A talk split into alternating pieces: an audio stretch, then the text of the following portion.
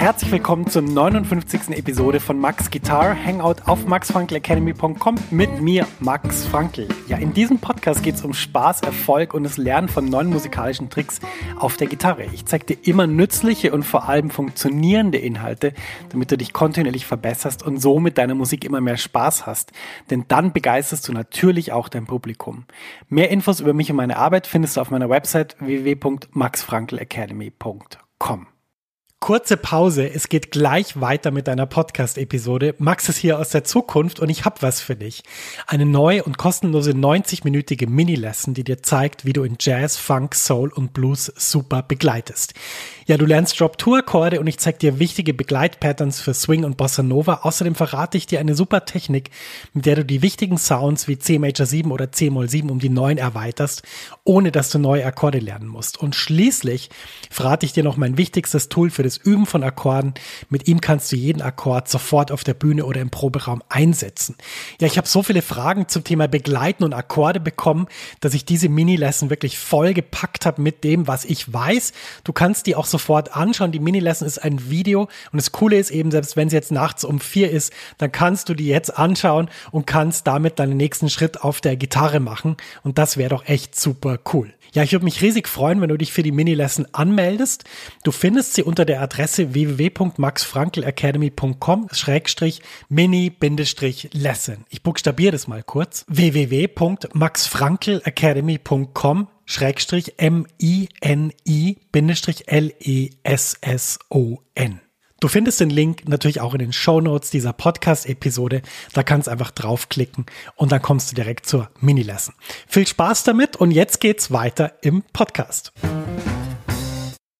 Herzlich willkommen, schön, dass du dabei bist. Heute wieder eine kurze Episode in fünf Minuten, wo wir ein Thema voll auf den Punkt bringen. Und dieses Thema ist heute Übersicht auf dem Griffbrett. Immens wichtig. Und bevor wir starten, möchte ich dir eine Frage stellen. Wenn ich dir jetzt sagen würde, wir sind in As-Dur, wir sind auf der H-Seite, manifestieren sich dann vor deinem inneren Auge die Töne? Weißt du, welche Töne zu As-Dur gehören? Weißt du vielleicht auch, wie sie heißen? Weißt du vielleicht auch die Positionen der Durtonleiter, die Fingersätze? Das kannst du mit jeder Tonleiter machen, egal ob ich jetzt sage Durtonleiter, Moll, Pentatonik, äh, melodischen Moll, Halbton, Ganzton. Bei jeder Tonleiter kann man sich fragen, bin ich wirklich auf dem ganzen Hals flexibel? Weiß ich die Töne auf dem ganzen Hals? Kenne ich die Positionen? Warum sollte das wichtig sein, die Position einer Tonleiter auf dem ganzen Hals zu können? Man könnte jetzt sagen, naja gut, ich spiele halt in einer Position und ähm, ich habe ja da alle Töne, die sind alle vollständig vorhanden. Naja, in der Theorie ist das natürlich richtig. In der Praxis, wenn wir auf der Bühne sind, entscheidet aber nicht unser Wissen, wohin die Musik geht, sondern die Musik, die entscheidet selber, wohin sie geht. Das heißt, wenn du im Improvisieren bist, dann könnte es sein, dass dein Solo jetzt irgendwas bräuchte, was im ganz hohen Register der Gitarre stattfindet. Wenn du dich aber da nicht auskennst, wenn das ist wie ein fremdes Land ohne Wegweiser und ohne Google Maps, dann hast du ein Problem, dann kannst du das nicht machen. Dann wirst du unten bleiben und dann, ja, wirst du vielleicht merken, dass wenn man nicht mit dem Flow der Musik geht, dann äh, bleibt man ein bisschen auf der Strecke als Solist. Man kann zwar weiterspielen, aber irgendwie fühlt sich nicht richtig an. Und das Ziel beim Solospielen ist nicht, dass man ja irgendwelche tolle Licks verwirklichen kann oder irgendwie zeigen kann, dass man der tollste Hecht oder die tollste Hechtin ist, sondern das Ziel beim Improvisieren sollte eigentlich sein, der Musik zu folgen, das zu auszudrücken, was die Musik einem vorgibt innerhalb von der Band, innerhalb von einem bestimmten Kontext. Und deshalb ist Übersicht auf dem Griffbrett extrem wichtig. Jetzt ist natürlich die Frage, wie bekommt man denn eine Übersicht auf dem Griffbrett? Ich habe mir dazu drei Dinge aufgeschrieben, die ich dir gern erzählen will heute. Die erste Sache ist, wir fangen ja alle mit der Moll-Pentatonik an und das ist eine Tonleiter, die kann man wirklich einfach und ohne äh, komplizierte Fingersätze in fünf Positionen auf dem Hals lernen. Das heißt, wenn du wirklich diese Pentatonik-Fingersätze wirklich super kannst und auch da in jeder Position weißt, wo welcher Finger hin muss, dann hast du schon mal eine super Basis. Der Vorteil ist auch, dass man mit der Pentatonik sehr viel unterschiedliche Musik spielen kann. Man kann sowohl über einen Blues in A improvisieren, als auch über einen Popsong, der in G-Dur ist, als auch über einen Jazzstandard. Das heißt, wenn du die Pentatonik übst, dann bitte üb es nie nur so, dass du die Fingersätze übst, sondern bitte wende das an in der Praxis. Schnapp dir einen Bassisten, schnapp dir einen Schlagzeuger und spiel Blues in A und improvisiere dann auf dem ganzen Griffbrett in dieser Moll-Pentatonik. Das ist eine wunderbare Sache, denn die Pentatonik-Fingersätze sind oft auch einfach die Basis für andere Fingersätze, wo dann zum Beispiel noch zwei weitere Töne hinzukommen, um dann eine Molltonleiter zu bilden oder andere Tonleitern zu bilden. Also die Pentatonik-Fingersätze sind wirklich top für das geeignet. Der zweite Tipp ist, bitte lerne nicht nur die Position, sondern bitte lerne Schritt für Schritt auch die Töne auf der Gitarre. Das ist zu sagen, Mensch, das ist doch extrem langwierig. Nein, ist es nicht. Es gibt eine Technik, Note Location heißt die. Die habe ich zum ersten Mal kennengelernt in dem Buch von Peter Fischer, Rock Guitar Secrets, ganz am Anfang. Wenn dich die Technik interessiert, du findest sie dort beschrieben. Ich habe sie auch in meinem Buch nochmal beschrieben. Und das ist eine Technik, wie du innerhalb von zwölf Wochen alle Töne auf dem Hals der Gitarre lernen kannst. Ähm, das ist auch kein riesiger Aufwand, das kann man umsetzen. Das ist wunderbar. Also schau dir das mal an. Note Location, lerne die Namen der Töne, denn das ist auch für meinen letzten Tipp extrem wichtig. Der letzte Tipp ist nämlich, bitte beschäftige dich mit Musiktheorie. Jetzt wirst du sagen, Mensch, Musiktheorie, das ist doch so kompliziert, äh, da muss man doch Sinfonien analysieren.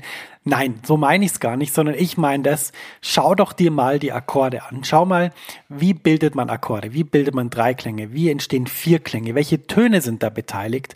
Und ich muss wirklich sagen, ich habe das einfach aus Büchern gelernt, habe versucht, immer weiter zu lernen, mir immer mehr Wissen anzueignen, habe geschaut, welche Bücher es gibt, die das gut erklären. Und so kann man wirklich dann einen Überblick über das Griffbrett bekommen, weil plötzlich sich diese Theorie mit dem verbindet, was man auf dem Griffbrett sieht. Mit Akkorden, mit Tonleitern, mit Arpeggi, mit was weiß ich, Dreiklangs-Arpeggies. Ähm, ist eine wunderbare Sache. Beschäftigt dich mit Musiktheorie. Mir hat das immer sehr viel Spaß gemacht. Ich kann dir empfehlen, das Jazz-Theorie-Buch, wenn es um Jazz-Theorie geht, ist ein wunderbares Buch. Und es gibt aber auch ganz viele andere Bücher, wo viele Sachen super gut erklärt sind. Also der dritte Tipp, beschäftige dich mit Musiktheorie. Ganz wichtig. Wenn du die drei Sachen gemacht hast, dann wirst du merken, dass du Schritt für Schritt, also auf, auf Basis der Fingersätze, auf Basis der Töne, von denen du plötzlich die Namen kennenlernst und auch auf Basis deines Wissens aus der Musiktheorie, wird deine Übersicht extrem groß sein. Und ich kann nur sagen, für mich ist es wirklich so, wenn ich an eine Tonleiter denke, dann ist es wie wenn so kleine Punkte leuchten würden auf dem Griffbrett, die mir sagen, wo ich meine Finger hinbewegen muss. Und das ist eine wunderbare Sache, genauso bei Akkorden. Wenn ich einen Akkord spiele, dann dann sehe ich auch immer die Töne drumherum und weiß, in welcher Beziehung die zu dem Akkord stehen. Und wenn man wirklich eine Übersicht auf dem Griffbrett haben will, so dass man wirklich besser Gitarre spielen will, dann muss man es auf jeden Fall so lernen und dabei wünsche ich dir sehr viel Erfolg. Das war die 59. Episode von Max Guitar Hangout in fünf Minuten. Ein Thema voll auf den Punkt gebracht. Wie immer möchte ich am Ende noch auf meine Facebook-Gruppe hinweisen, die ja heißt Jazz-Gitarren Helden effektiv und mit Spaß Gitarre lernen. Das ist eine wachsende Community, die sich immer gegenseitig bei schwierigen Fragen oder Themen hilft. Ich bin natürlich auch dabei und helfe wirklich, wo ich kann. Geh einfach auf www.maxfrankelacademy.com slash Facebook. Das ist natürlich vollkommen kostenlos und unverbindlich für dich. Keine Mitgliedschaft, kein Abonnement. Du kannst einfach schreiben, mitlesen, diskutieren. Komm da bitte dazu, das ist eine fantastische Gruppe mit vielen netten Menschen, die super gut Gitarre spielen. Es gibt auch einige, die noch eher am Anfang sind. Es gibt viele in der Mitte, es gibt auch viele, die super, super gut sind. Das heißt, da ist für jeden was dabei.